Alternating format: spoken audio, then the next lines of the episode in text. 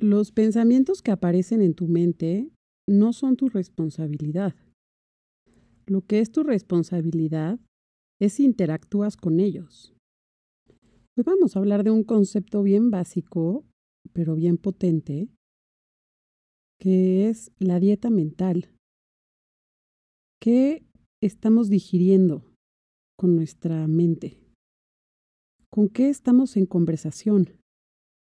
¿Con qué conceptos nos estamos relacionando durante el día? Porque eso determina la calidad de mi experiencia. Hola, soy Daniela y esto es el Wise Advice. Entonces vamos por pasos. Nuestra actividad mental es la que determina eh, nuestra, nuestro estado interno. Es el centro de mando, digamos, de la experiencia humana. Entonces la pregunta más relevante es, ¿qué estoy pensando? ¿Qué estoy pensando o cómo me estoy sintiendo? Porque también las emociones y el cuerpo son otra manera de accesar a nuestro código y resolvernos. Entonces, las emociones nos dicen cuando lo que estamos pensando no nos está viniendo bien, no está en integridad con lo que nosotros queremos. Entonces, si te empiezas a sentir alguna emoción que no se siente bien, o sea, llamémosle alguna emoción negativa, que a ver, obviamente todas las emociones son un regalo y hay que sentirlas, porque es lo que nos transforma, es como lo que la primavera le hace a los naranjos, o sea, las emociones que sentimos, que permitimos, nos transforman y nos conectan. Y las emociones que resistimos eh, gobiernan nuestra vida porque hacemos, construimos toda una vida alrededor de no sentir eso que no queremos Entonces gobierna nuestra vida. En fin, eh, el pensamiento, la actividad mental, eh, ¿qué estoy pensando? Es la pregunta que eh, manda tu enfoque al lugar correcto. Es muy seductiva la realidad externa. Es muy fácil caer en, no manches, ¿cómo puede ser que ellos estén haciendo esto o que él esté haciendo esto? O, úchala, esto que estoy sintiendo es porque esta persona se está comportando de esta manera o porque está sucediendo esto en mi realidad. Y enfocarse en eso, ¿no? Enfocarse en en la consecuencia, en la hoja impresa. Es bien fácil. Entonces regresar a la pregunta, ¿qué estoy pensando? Es el primer paso hacia una conversación muy potente. si yo me pregunto, ¿qué estoy pensando? Entonces, a ver, foco interno. Entonces, ¿qué estoy pensando? Entonces, yo estoy pensando, whatever esté pensando, estoy pensando que estoy siendo víctima de una injusticia. Estoy pensando que lo que está sucediendo está mal. Estoy pensando que el otro me está fregando. Ok, perfecto. ¿Y cómo se siente este pensamiento? ¿Se siente chido? O sea, ¿resuena con tu cuerpo? ¿Lo piensas y tu cuerpo se siente bien? No, pues no, la neta no. La neta es que ese pensamiento no resuena chido con mi cuerpo y se siente mal, se siente pinchón. Ok, ¿y por qué estás escogiendo este pensamiento? Ahora, atreverte a preguntar eso es muy valiente, porque ¿cuántas veces en la distracción pensamos que las cosas nos suceden? que todo nos sucede y que nosotros debemos reaccionar y accionar de la mejor manera posible a eso que nos está sucediendo. Cuando en realidad nuestra experiencia interna la estamos escogiendo. Ahora, escogerla no quiere decir de dónde parte. O sea, si a mí llega ahorita alguien y me da una cachetada, pues mi experiencia interna, pues probablemente esté bastante álgida. o sea, me imagino que voy a estar boiling inside. Sin embargo, yo escojo hacia dónde la llevo. Como dije en el podcast pasado, no es la mordida, es el veneno. Entonces la elección no es las cartas que te dan, vaya el cliché. Eh, la, la elección no está en lo que está sucediendo en este momento, lo que está sucediendo está sucediendo. La elección es hacia dónde llevo mi actividad mental ahora que esto ha sucedido. Y mi actividad mental, como está bajo mi, mi mando, bajo, mi tutela, esa actividad mental es el punto principal de mi interés.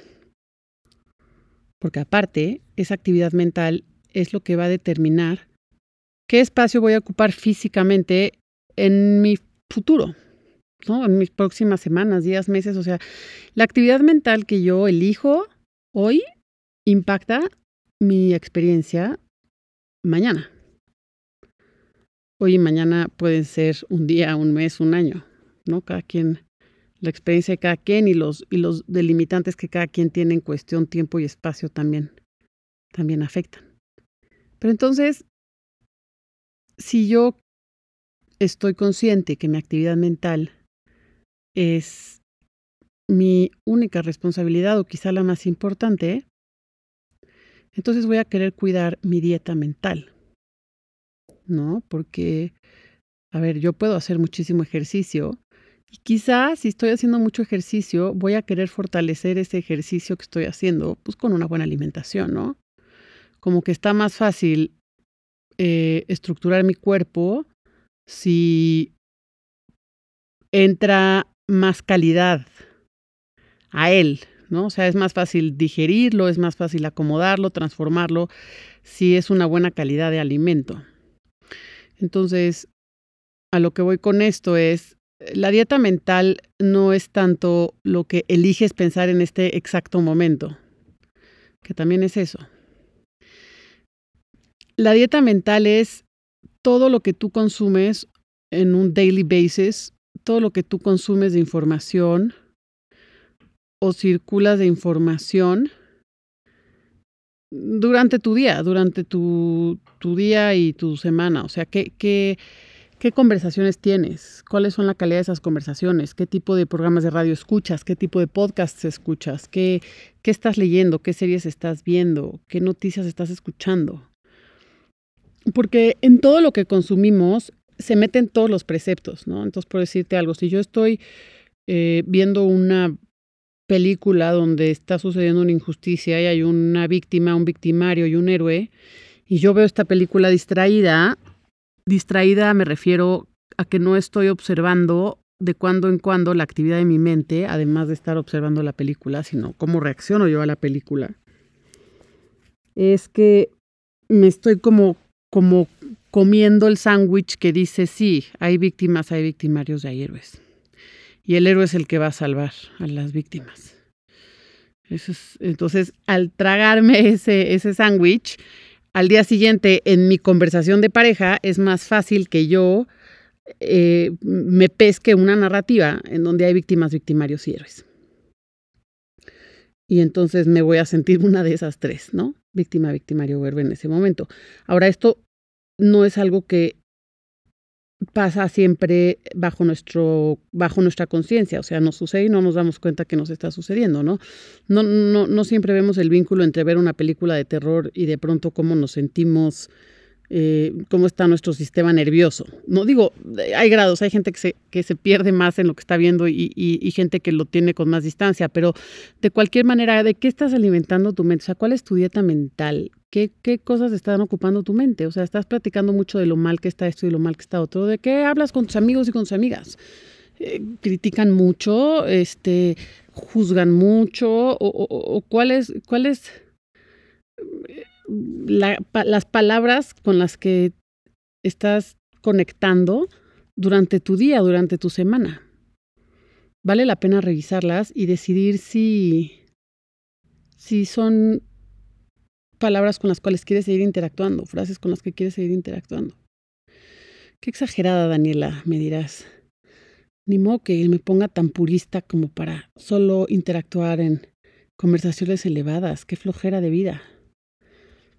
Pues no, no, no es que solo interactúes con conversaciones elevadas. Es que vas a empezar a notar cuáles son las conversaciones que te alimentan y cuáles son las conversaciones que tienes solo para pertenecer a una red o a una tribu o a un sistema o a una era de tu vida.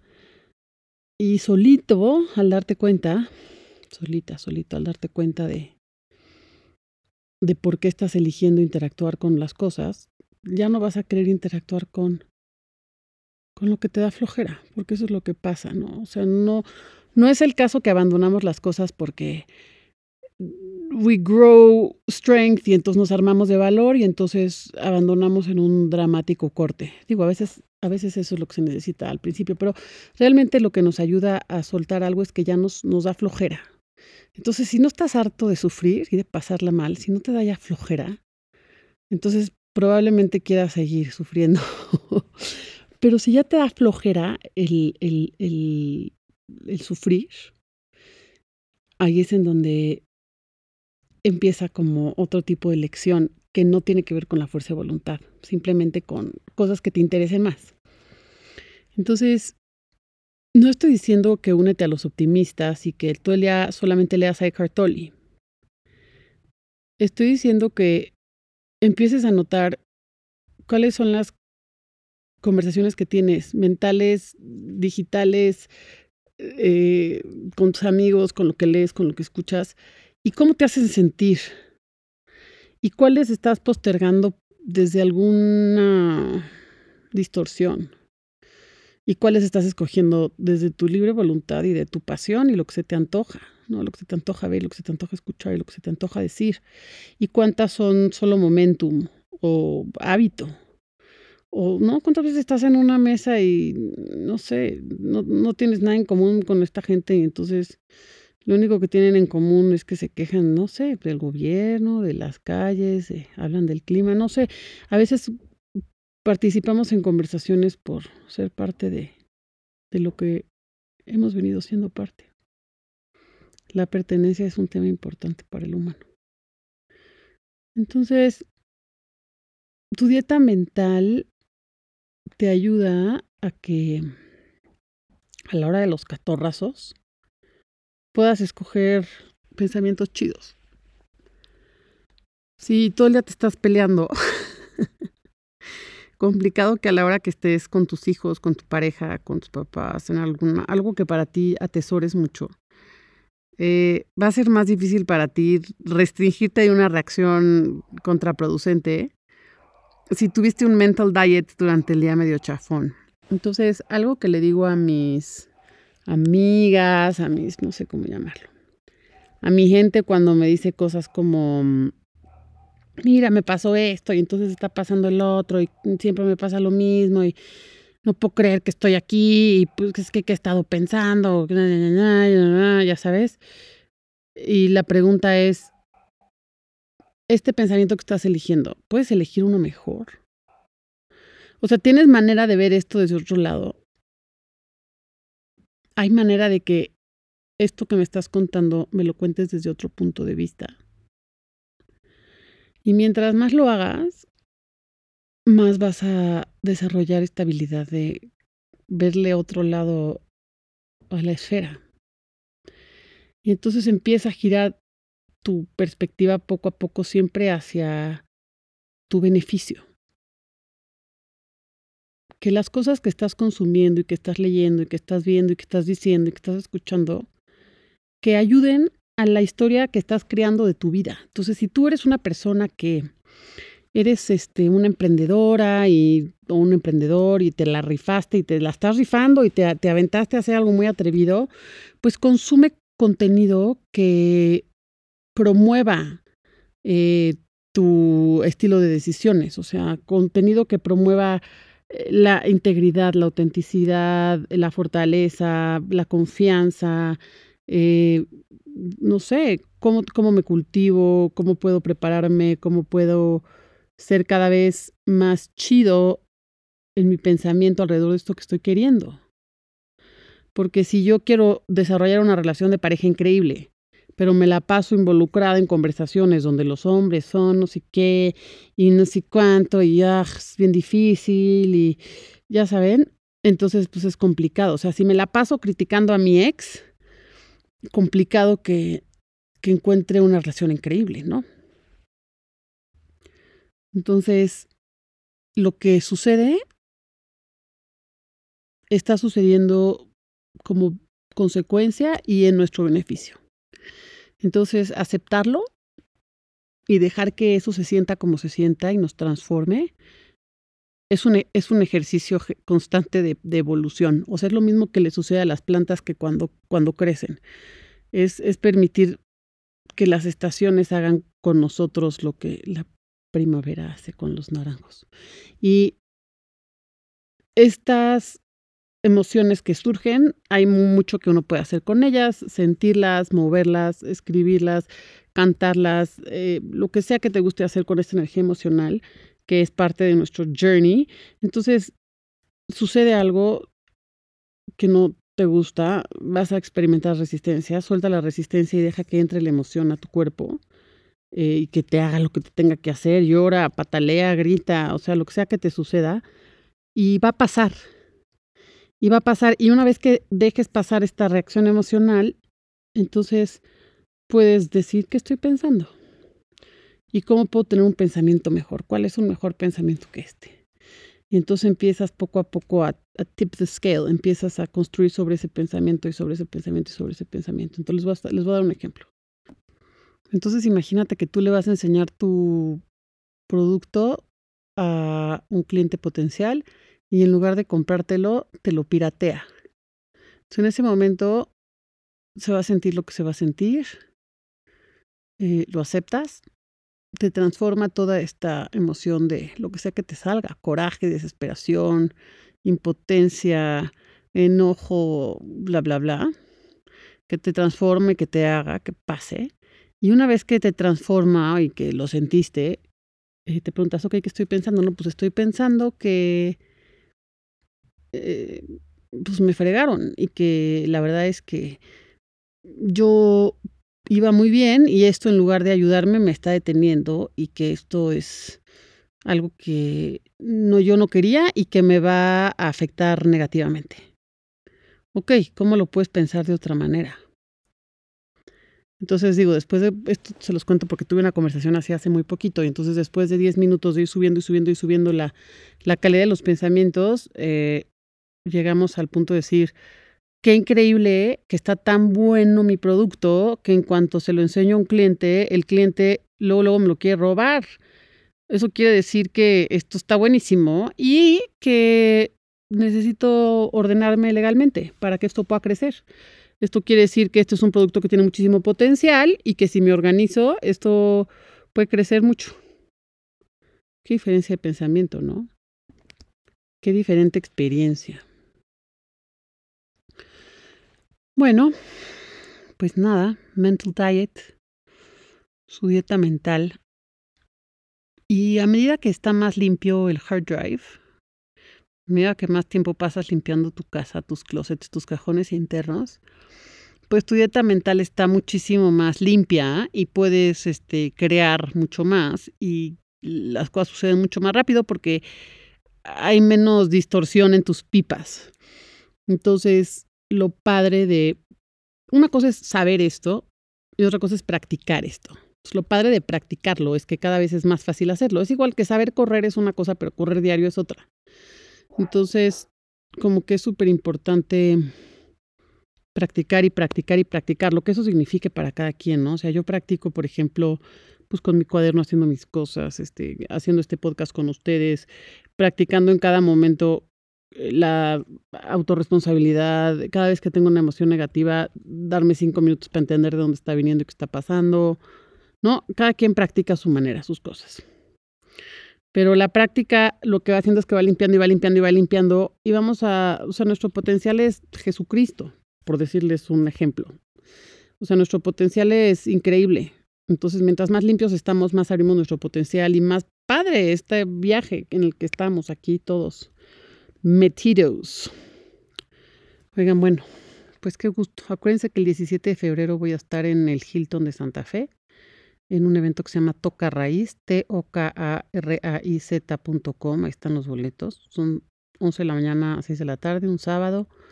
Talleres de movimiento, herramientas de sonido, este, clases padrísimas, cómo convertir el arte en emociones, danza, un conciertito de sonido precioso. Eh, y voy a hablar ahí, voy a abrir el evento con un capítulo del Wise Advice en vivo. Así que espero verlos ahí. Y si sí se animan y compran su boleto, let me know, por favor, en arroba el Wise Advice en Instagram para poder estar al pendiente de ustedes y darles un regalito muy especial que les tengo para todos los que van. Y me va a encantar conocerlos en vivo. Oigan, bueno, pues que tengan un día increíble. Au revoir. Adiós. Mua.